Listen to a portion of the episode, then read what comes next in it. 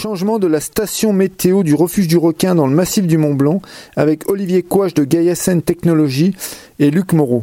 Quelques mots d'Olivier. Donc on a été travailler sur la station météo photo du requin qui est financée par la Fondation Neige et Glace. Et elle est en place maintenant depuis 8 euh, ans et demi et on a dû changer la, structure et puis changer plusieurs capteurs parce qu'elle avait souffert dernièrement, il y avait une pièce qui avait cassé puis la station était tombée. On l'avait remis en place euh, fin janvier, début février. Et puis là, on a remis une euh, nouvelle armature pour qu'elle puisse fonctionner les 5-10 prochaines années. Bah, sur cette station, on retrouve l'ensemble des informations météo, c'est-à-dire température et humidité de l'air, hauteur de neige sur le site, euh, vent, vitesse et direction, et la mesure de la radiation solaire totale. Et en plus, on a une photo qui est prise euh, toutes les heures de la rupture du glacier du géant. Donc on voit bien la rupture du glacier du géant et la vallée blanche et aussi l'autre rive. Pour l'entretien des stations météo en altitude, il faut au minimum prévoir une, euh, une maintenance annuelle.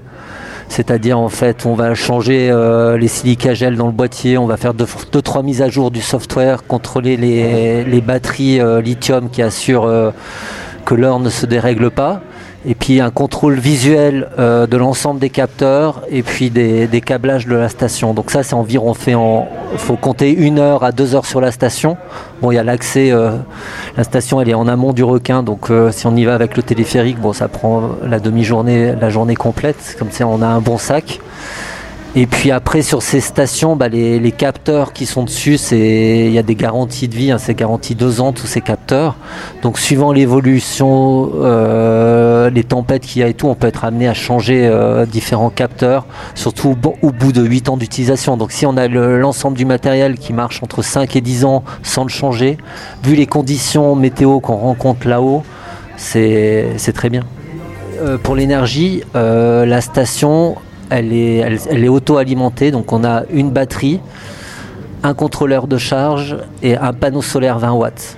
Et donc ça, ça produit l'énergie nécessaire à la station pour faire les mesures, les transmettre et transmettre la photo. Donc il y a quelques optimisations qui sont faites sur la station. La station, donc elle prend une mesure toutes les 5 minutes.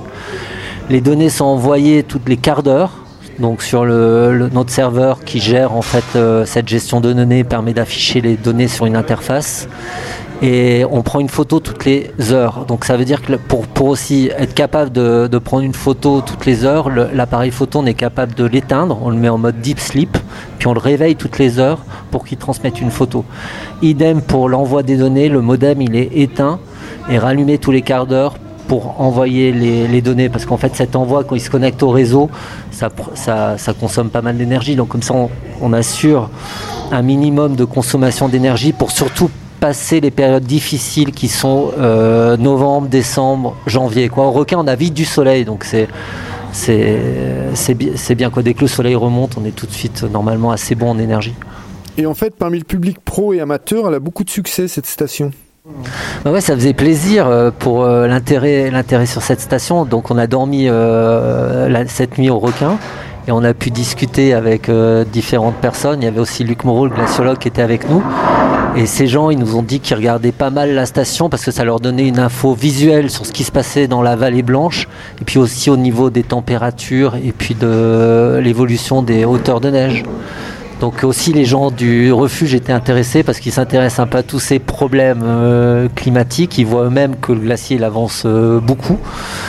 Donc euh, ça, permet un suivi intéressant. Alors ce qui est intéressant pour la station, d'en discuter avec Luc, qui est membre de la fondation Neige et Glace. Maintenant elle est installée depuis 8 ans et demi. Donc on a une base de données de 8 ans dans les dix prochaines années, au niveau de la rupture euh, du glacier du géant, on risque d'avoir euh, pas mal d'évolutions et peut-être qu'on verra apparaître les premiers socles rocheux. Donc là, d'avoir cette euh, mesure en, temps réel qui documente ce qui se passe dans cette région du Mont Blanc, c'est intéressant et ça sera une plus-value pour comprendre en fait toujours ces mouvements du glacier qui suscitent pas mal d'intérêt.